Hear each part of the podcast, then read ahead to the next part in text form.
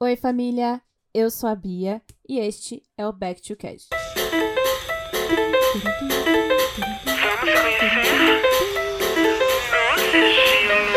Bom dia, boa tarde, boa noite, família! Estou de volta em mais um episódio da nossa segunda temporada.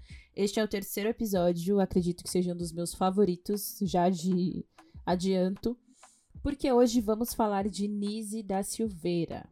Bom, vocês já sabem, estamos falando aqui sobre obras nacionais, tanto relacionadas a filmes, séries, biografias, documentários e etc. E eu não tinha como não falar de Nise da Silveira. Então, hoje falaremos sobre a vida dela e sobre o filme Nise, O Coração da Loucura. Eu vou mesclar as duas informações e vai dar bom, gente, vai dar bom. A minha intenção foi aqui unir o útil ao agradável, então falar não só do filme, mas também como da vida dela de forma geral. E vocês vão entender o porquê. Bom, antes de iniciar o assunto principal, eu preciso pedir para que vocês sigam esse podcast nas redes sociais, BackToCast em todas as redes. Compartilhe esse episódio com seus amigos. Compartilha com aquela pessoa que precisa conhecer a história da Nise, com aquela pessoa que já conhece e gosta muito do trabalho dela. E é isso. Compartilha com todo mundo. Melhor. Assim você não precisa selecionar quem conhece, quem não conhece. Manda para geral. Entendeu? Fortalece muito meu trabalho e me ajuda a ter cada vez mais pique para continuar nessa caminhada. Beleza, gente? Lembrando a vocês que eu sou Mandy Pet, então esse podcast tem ruído de cachorro. Possivelmente vai ter ruído de vizinho também. Mas é isso. Vida que segue. Ignorem, não dá para limpar tudo na edição. Nise da Silveira é uma psiquiatra alagoana, discípula de Young, que morreu aos 94 anos, no dia 30 de outubro de 1999. E aí você me pergunta, ai Bia, por que, que eu tenho que conhecer a Nise da Silveira? Por que, que eu tenho que saber quem é Nise da Silveira? Vou te dar um bom motivo para isso. Nise da Silveira foi a psiquiatra responsável pela evolução e pela mudança, vamos dizer assim. Evolução é uma palavra melhor. Pela evolução dos métodos de tratamento psiquiátricos no mundo. Isso mesmo. Ela é mundialmente famosa por ter implementado técnicas humanistas nos seus pacientes dentro ali da década de 50. E vamos começar do início, para que ninguém se perca no caminho. É, como eu disse, eu vou falar sobre o filme e sobre a vida da Nise. Então, prestem bastante atenção na tia. E assim que eu iniciar a falar sobre o filme, eu aviso vocês, tá? Mas vamos lá. Nise era filha de um professor e de uma pianista nasceu em Alagoas, numa família de classe média. Sempre foi muito estudiosa, sempre gostou muito de estudar. Inclusive, ela entrou para a Universidade Federal de Medicina da Bahia com um documento que foi falsificado por seus pais, porque ela terminou ali o ensino médio da época antes da idade mínima para entrar na faculdade. Então, ela falsificou o documento e entrou na faculdade de medicina. Simples assim. Ela era a única mulher entre 157 homens da turma de medicina. Coitada, imagina. Imagina o que ela não passou nessa turma. Força Nise Guerreira. E quando ela iniciou a fazer as residências, ela era uma das únicas mulheres também. E, bom, se especializou na psiquiatria, iniciou a sua carreira. E em 1934, quase 100 anos atrás, hein? 90 anos, quase 90 anos atrás, na verdade. Faz tempo. Uma enfermeira denunciou a Nise por ter em seu acervo livros comunistas. Pois é, não podia ter livro comunista na época ali da ditadura Vargas. E ela foi presa. E junto dela, na prisão, estavam ninguém menos que Graciliano Ramos, que inclusive usou Nise como personagens em algumas de suas obras e a Olga Benário. É, a Olga mesmo. Olga do filme Olga. Ela só estava presa na mesma cela que a Olga. Essa prisão durou 18 meses e após sair da cadeia, ela teve que ficar oito anos sem exercer a sua profissão, afinal, o seu histórico criminal não permitia que ela voltasse a atuar em um cargo público. E só quando ela foi absolvida, vamos dizer assim, né? A ficha dela estava limpa, ela pôde retomar as atividades. E é nesse momento que o filme inicia, literalmente no momento em que ela retorna ao seu trabalho em um hospital psiquiátrico.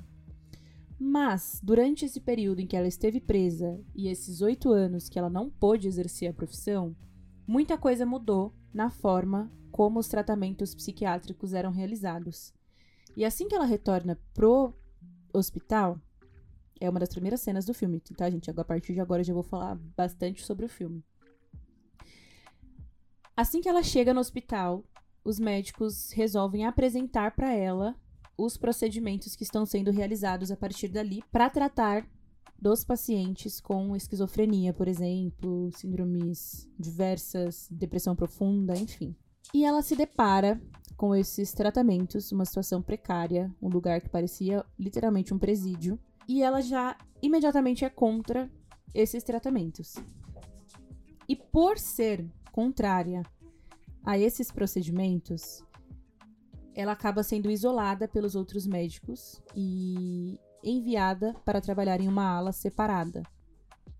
E assim, gente, antes de continuar contando essa história, eu vou orientá-los que este filme é pesado, tem cenas muito fortes, muito fortes mesmo. Ele é um filme sensível, então se você por algum motivo preferir não ver por ser sensível a imagens relacionadas à tortura, a. enfim. São imagens fortes. Eu não, eu não consigo expressar em palavras. É um filme que tem uma classificação indicativa para 12 anos, mas são cenas fortes de tortura. É... Ai, gente, é isso. Tenha estômago para assistir o filme. Continuando. Assim que ela chega no hospital, ela se depara, né, com aquela situação que eu já mencionei. Estou aqui retornando no meu roteiro, perdida. Bora. Acompanha, gente. Eu já falei que eu tô voltando aos poucos, como se eu nunca tivesse feito isso. Então, tenham paciência com a tia.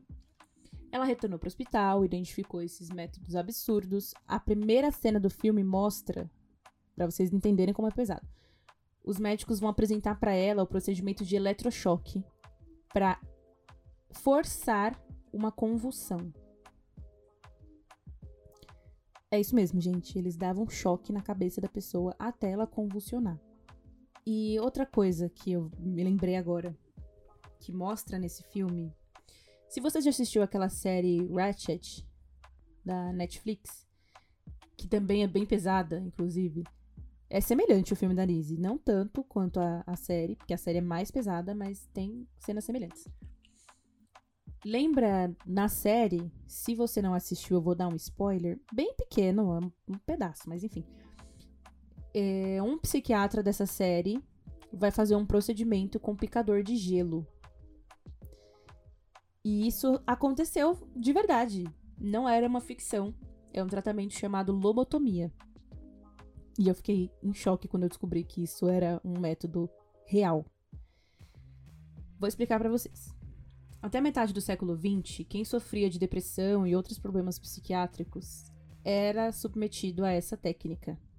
O método consistia em enfiar um picador de gelo no olho do paciente até chegar ao cérebro e destruir partes dele.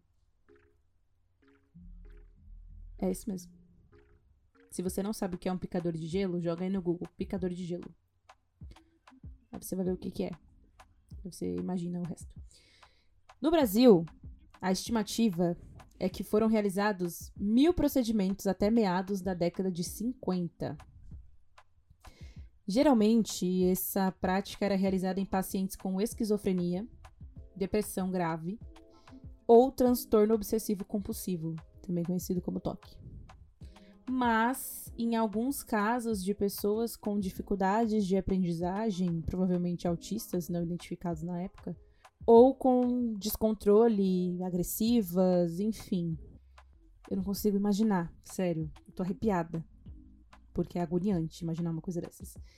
Enquanto a minoria das pessoas que eram submetidas a esse tratamento expressou algum tipo de melhora, a maioria das vítimas dessa atrocidade ficavam grogues eternamente, passavam a ser incapazes de se comunicar, de andar, de se alimentar e acabavam morrendo. E eu não sei como alguém sobreviveu a isso. De verdade, gente. Eu sei que é, é difícil até de ouvir, porque para mim tá sendo difícil falar sobre uma tortura tão grave. Mas se a gente parar para pensar que até 1950 a gente tá falando de 70 anos atrás. 70 anos atrás as pessoas passavam por isso. Que loucura. Que loucura. Bom, Nise era contrária a esse tipo de procedimento. E depois de ser isolada pelos outros médicos, pelo diretor do hospital, ela foi direcionada a tratar a ala de terapia ocupacional. Quando ela assume esse cargo, ela chega num lugar que era uma sala grande, que estava podre, mofada, úmida, suja, muito suja, cheia de cadeira quebrada, mesas quebradas. Era como se fosse um depósito de lixo onde os pacientes ficavam presos.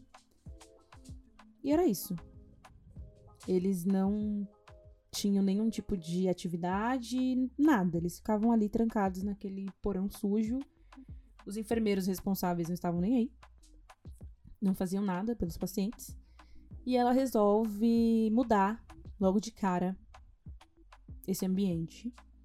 Então, assim que ela chega, ela já inicia uma faxina. Inclusive, um dos enfermeiros, escroto do caralho, fala que ele não é pago para fazer faxina e deixa ela limpando sozinha com a outra enfermeira.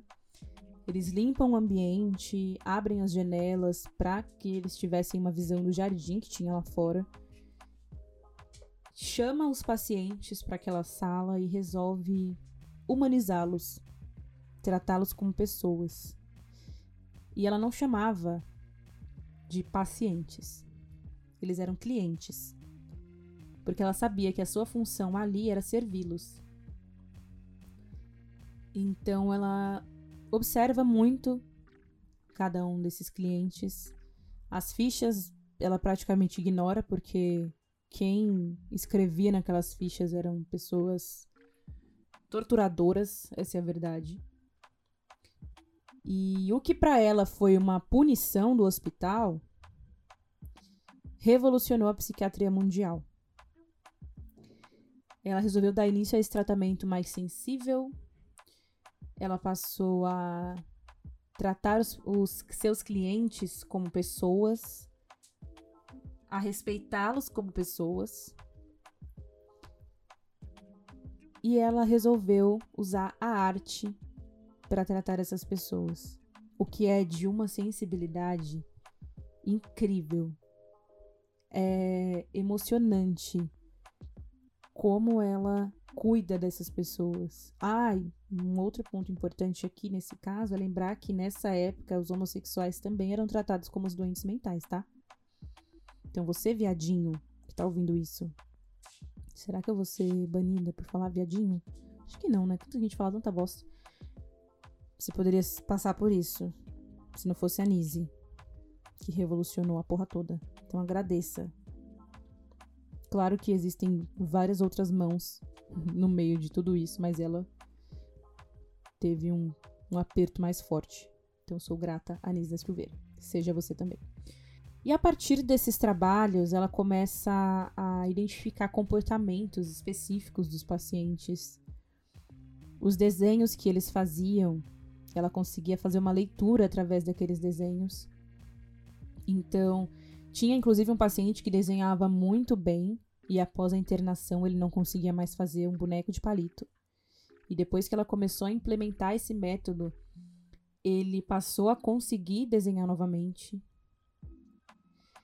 Um outro cliente desenhava uma sala gente, eu não vou, não vou continuar contando porque é um spoiler do filme, mas é lindo você ver como ela lê aquelas obras. Como ela é sensível a cada traço que aquelas pessoas colocavam para fora. Pessoas que eram extremamente agressivas, que tinham que viver amarradas, isoladas dos outros, passaram a ter mais calma, a conseguir se expressar de alguma forma através daquela arte, a se expressar de alguma forma através de esculturas, não só pinturas.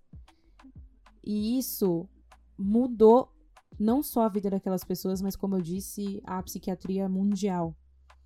Mas ali, vendo aquele filme, acompanhando aqueles clientes, a gente entende o quão profundo era aquilo. Gente, eu juro por Deus que eu estou arrepiada falando isso para vocês, chego a me emocionar.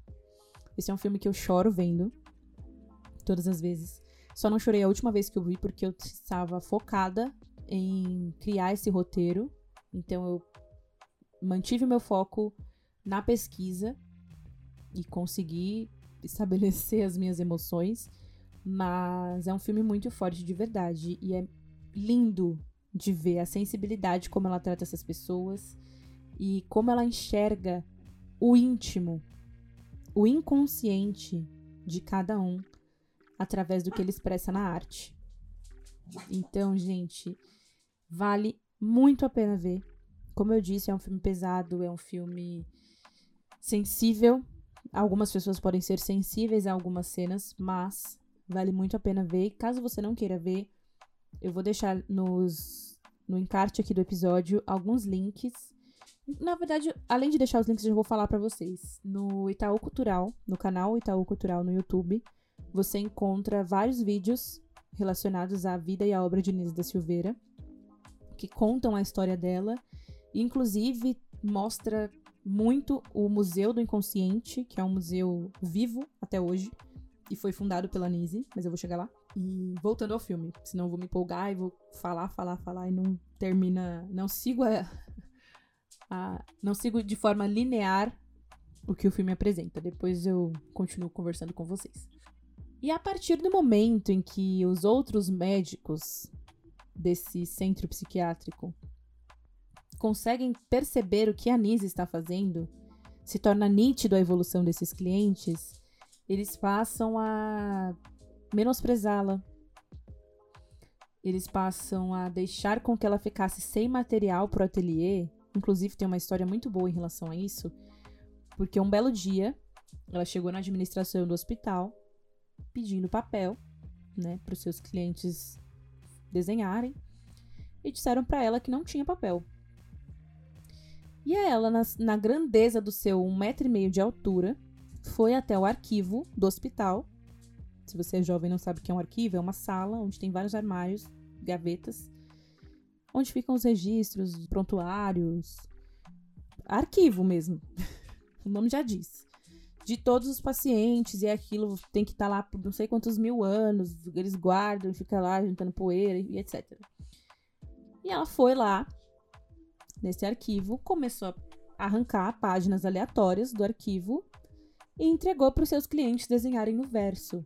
E ela quase foi presa de novo quando ela fez isso. Porque o arquivo, ele é a ponta da pica do conservador. É, assim, não, não mexe no meu arquivo. E ela quase foi presa, gente, imagina. Ela dizia que por baixo da pele havia um cangaceiro. Ela só era pequena, mas ela era de uma coragem, de uma força, de uma grandeza que eu não consigo descrever. Eu tô ficando emocionada de novo. Enfim, os terapeutas, os terapeutas não, né? Os torturadores do hospital, eles se incomodavam muito com o que ela estava fazendo. Eles queriam manter as pessoas trancadas. Ela gostava de deixar as portas abertas e eles queriam trancafiar os, os clientes. E ela passou a introduzir na terapia animais, cães, no caso do hospital. E a Nise dizia que os animais eles têm uma instabilidade emocional que os humanos não têm. mas que a gente pega do bicho, né? A gente eles transmitem pra gente essa estabilidade. Então ela usava os cachorros e ela os chamava de coterapeutas, cachorros e gatos principalmente. E para os pacientes era importantíssimo esse contato e para Nise era importantíssimo também este contato, principalmente para a ressocialização daquelas pessoas. A forma como elas tratavam os animais podia dizer muito sobre como elas iam se comportar em sociedade. E isso vale até hoje. Se as minhas cachorras não gostarem de alguém, eu já sei que eu não posso confiar nessa pessoa. Se eu vejo alguém falando que não gosta de cachorro, não gosta de gato, não gosta de bicho, eu também não confio nessa pessoa. Então, se você é essa pessoa, repense aí os seus conceitos. Continuando. E a própria Nise, ela vivia cheia de gatos, ela tinha uns 20 gatos no escritório na casa dela. Ela sempre andava com o gatinho no colo, porque ela falava que ela precisava do gato para absorver essa instabilidade. E os médicos se incomodavam com os cachorros no hospital, diziam que eles estavam fazendo cocô, que eles estavam incomodando, que eles estavam fazendo sujeira. E aí tem uma outra cena fortíssima que eu também não vou contar, mas foi uma das que eu mais chorei. E bola pra frente, não vou contar, não vou contar, não quero mais spoilers. Continuando, a era muito fã do Carlos Gustav Jung. Jung, não sei falar suíço, mas enfim. Que é um psiquiatra suíço, fundador da psicologia analítica. Inclusive, ela escreveu um livro sobre a obra dele. E ela sempre lhe escrevia cartas, ela era tipo tiete mesmo. Ela escrevia várias cartas para ele, para ele contando sobre os métodos, sobre os seus estudos, sobre os seus trabalhos. E em uma carta específica, ela enviou para ele vários desenhos de mandalas que os seus clientes faziam, outros desenhos também. E ele ficou interessadíssimo. Inclusive, ela foi convidada em 1957 para ir até Zurique. O próprio Young convidou para que ela fosse até a Suíça e fizesse uma exposição de suas obras para outros médicos. Foi tipo um, uma grande. Como que fala? Conferência, né? Quando vários profissionais se reúnem para conversar, uma palestra, enfim, gente, fez lá uma grande. um Lollapalooza, só que da psiquiatria.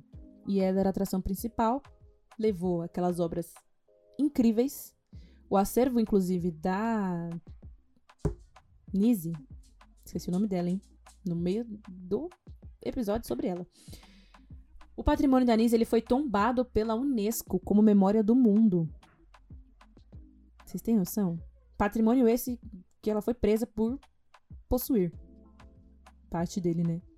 Os livros comunistas fizeram com que ela ficasse 18 meses na cadeia. E nessa, nessa confraternização, nessa convenção, sei lá, nessa nesse rolê que eles fizeram. Gente, eu esqueci completamente o nome desses eventos que reúnem profissionais. Né? No Lollapalooza, vai. Ela pôde discutir esses métodos com psiquiatras do mundo todo. E isso literalmente revolucionou a forma da psiquiatria mundial. Claro que a partir dos anos seguintes a coisa foi mudando, leis foram alteradas, procedimentos foram excluídos mas demorou bastante. Até algum tempo atrás a gente ainda tinha tratamento com eletrochoque, enfim, outras coisas horríveis. Pesquisem, não tô aqui também para ficar dando uma de Google, tudo na mão vocês querem, né? Não lembro data, gente, mas até um tempo atrás, se não me engano, até os anos 90.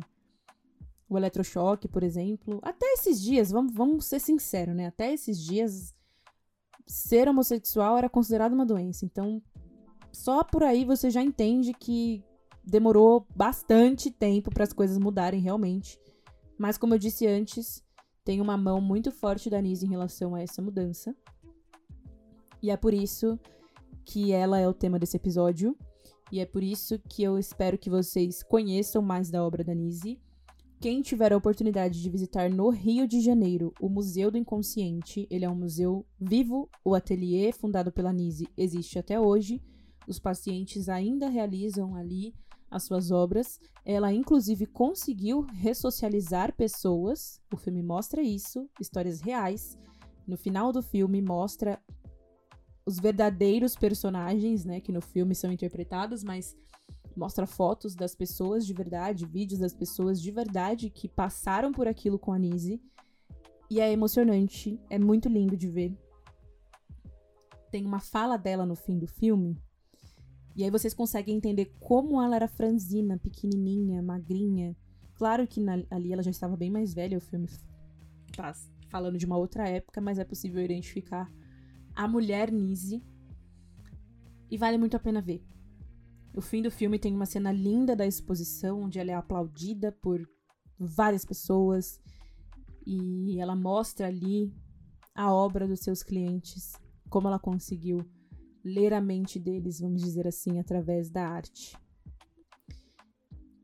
E agora falando assim, muito intimamente, é incrível saber que existiu uma mulher brasileira nordestina que teve a força e a coragem de revolucionar o mundo. Essa mulher não pode ser esquecida, gente. Ela não pode cair no esquecimento. Nós precisamos falar sobre ela. Nós precisamos conhecer a história dela. Nós precisamos, cara, transformá-la numa heroína. Imagina você impedir que pessoas sejam torturadas. Fala sério. É, é surreal o trabalho dela. Como eu disse, ela é de uma sensibilidade, de um de uma inteligência extrema. Então, caso tenham interesse também, leiam a obra de Nise, porque ela tem livros publicados. Como eu disse, se você tiver a oportunidade de visitar o Museu do Inconsciente, vá, Vale muito a pena. Você que vai a passeio pro Rio de Janeiro, nem só de praia e story do mar e do Cristo vive a sua viagem. Você pode conhecer um museu. E, cara, é que conhecer museu é uma experiência tão íntima também que eu não tenho nem palavras para descrever o que, que você vai fazer no museu. Só vá. Veja. Analise. Estude essas obras. E é isso, gente. Esse foi o episódio de hoje. Eu espero que vocês tenham gostado. Eu amei trazer esse tema para vocês. Lembrando que sempre vai ter uma perguntinha aqui no Spotify. Eu adoraria se vocês respondessem. Ficaria muito feliz. E uma outra coisa que eu queria dizer para vocês é que além do Back to Cast, eu estou no Queima Língua semanalmente, às vezes duas vezes por semana, conversando com o Ricardo Russo, que é um amigo muito querido. Nós falamos sobre algumas notícias boas da semana. E por mais que eu sempre me revolte e fale mal de alguma coisa, vale muito a pena ver. Ouvir, no caso. Tá bom? Então é isso. Eu aguardo vocês na próxima semana. Espero que todos estejam bem e em segurança. E eu fui. Gente, gente, gente, peraí que eu não fui não. Só no momento da edição eu percebi que não passei a ficha técnica do filme para vocês. Olha que burra. Tô falando que eu não sei fazer isso. Mas vamos lá. Esse filme está disponível na HBO Max e na Star Plus, porém você encontra ele por aí no YouTube e eu não te disse isso. Foi lançado em abril de 2016. 16. Quem sou eu? Uma sulista? Que isso? 2016. Dirigido por Roberto Berliner.